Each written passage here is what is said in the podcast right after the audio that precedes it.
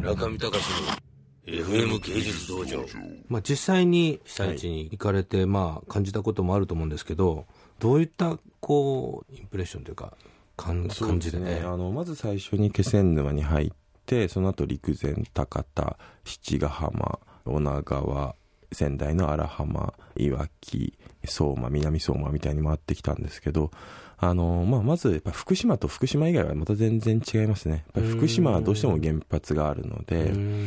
福島の人はとにかく情報っていう話で言うと、まあ、相馬とか南相馬の人はとにかく原発の情報が欲しいって言ってましたね。結局もう政府から出てくる情報だと明らかに足りなくて、自分たちがどのような状況に置かれているのかとは全く分かんないと。例えば南相馬の人だと、南相馬、じゃあ枝野官房長官が、南相馬の一部が計画的避難区域になります。皆さん外に出てくださいみたいなことを、まあ会見で言うわけですけど、そうすると南相馬の人は、え、どこが？ってなりますよね。でも、その南相馬の中でも結構広いですから、どこなのかっていうのが分かんなくて、で、問い合わせをしても全然分かんないんですよね。分かんなくて、じゃあどうすりゃいいのかっていうのが全く分かんなくて、すごいみんな混乱するっていう。そうなんですよね。えそういう結構情報としても分断されている状況になってて、そういうなんかいろんなものの分断っていうのは特にやっぱり南相馬では起きていて、あの南相馬ってまだ、あそこはまず人が入ってはいけない20キロ圏内っていうのと、はい、20キロから30県の屋内退避の圏内と、うん、あと30キロ圏外の、が全部があるんですよね。全部その北から南にまたがっているので、非常に行政もなかなか細かいその対応というのは難しいらしいんですけど、その、まあいろんな僕も、あの、岩手からあの福島まで浜辺を見てきたんですけど、どこもまあ、あの、被害の深刻度っていうのは確かにひどいんですけど、うんうん、まあ南相馬だけ異常なんですよね、風景が。何かっていうと、水が残ってるんですよ。水だまあ津波が来ますよね、はい、津波が来て、普通はだからそれで来たものを、はい、まあ、水があると作業とかできないんで、撤去とかの、はい、まずあのポンプ車であの排水するんですよね、そこに残ってる、溜まってる水を、でそれを作業した後重機を使って瓦礫とかをこうやって撤去していくんですけど、うん、他のところはそこそこもう1か月近く経ってたんで、うん、進んでるんですよね、うん、そういう作業が。なんですけど、南相馬だけそれはがあんまり進んでなくて、まず重機の数が圧倒的に少ないんですよね。もうなんでかっていうと、30キロの中だから、放射能が怖いっていうんで、重機業者がレンタルしないらしいんですよ、ポンプ車とか。だからそれで、あの完全にそういう意味でのある種の、まあ、風評被害というか、まあ多分まあ社員のね、安全とか考えたからとか、いろんなの理由はあるんでしょうけど、進まないと。ただ、実際に南相馬って、あの放射線量で言えばそんな多くないんですよね。実際僕らもガイガーカウンター持って行ったし、あとは、あの、定期的に文部科学省が出しているモニタリングポストの数値を見ても、大体まあ、あんま東京ぐらいと変わらないぐらいで、全然問題なくて、むしろ風向きの関係で、今、あの、原発から北西に今行ってるんですよね、風向きで。で、大体飯舘村とか、福島市とか郡山市とかの北西の方が全然値が高いですよね。そこの5分の1ぐらいしかないんですけど、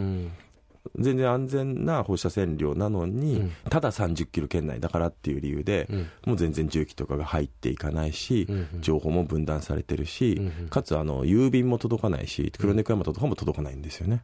あ風評で。風評っていうか、だからもう入っちゃいけない地域なんで、屋内退避の地域なんで、えー、届けられないんで、ただもう結局そういう状況が長く続いちゃったんで、でももうあのどうしようもないんで、もう3月の終わりぐらいから、かなりいろんな人が戻ってきたらしいんですよね、最初はみんな退避してたんだけど、もうこのままじゃ拉致開かないからって言って、今、半分ぐらいの人が、7万のうち3万5千人ぐらいが戻ってきて、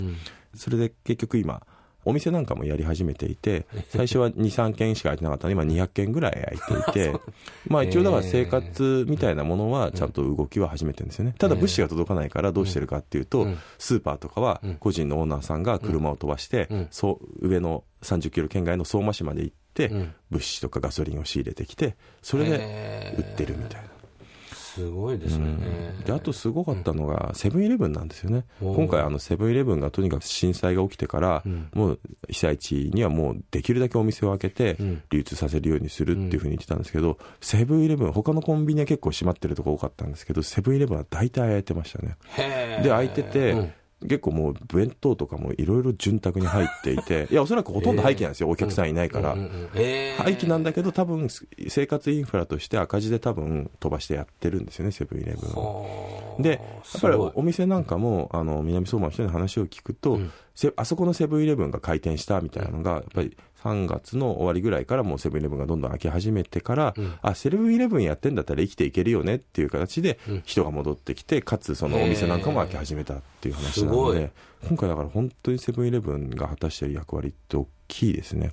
なんか仙台とかも通って行ったんですけど、はい。いろいろ浜辺を通っていくと、うん。1階部分がもう全部セブンイレブン店舗がうん。完全に壊れちゃってるんですね、はい。壊れちゃってるんだけどその前に机出してお弁当とお水とかだけをあの店員がこうやってずーっと外で販売したりとかしててそんなお店もあったんですよ。セブンイレブンで？ありましたありましたいやそ、まあ、やっぱりそういうので、うん。とにかく完全なものを生活インフラの拠点みたいにしようとしていて、だからそれはもうすごいなと思いましたね、えー、なるほど、うん、だから結構その今回のことでねやっぱりその企業の社会的責任とか態度みたいなのもすごく明らかになったというか、うん。クルネコヤマトなんかもね、うん。かなりいち早く物流っていう意味では、もう避難所に関してはもういろいろ届けるようにしたんですね、うん。避難所までは物が届くっていう形にしたので、うん。そうすると何が起きるのかっていうと足りない物資があった時に、うん。楽天とかを使うと、うん。物が届けられるんですよね、うん。うん。だからそれで随分いろいろと物流とか物資必要な物資なんかも回復したっていうところがあるらしいので、へ中見隆の FM 芸術道場。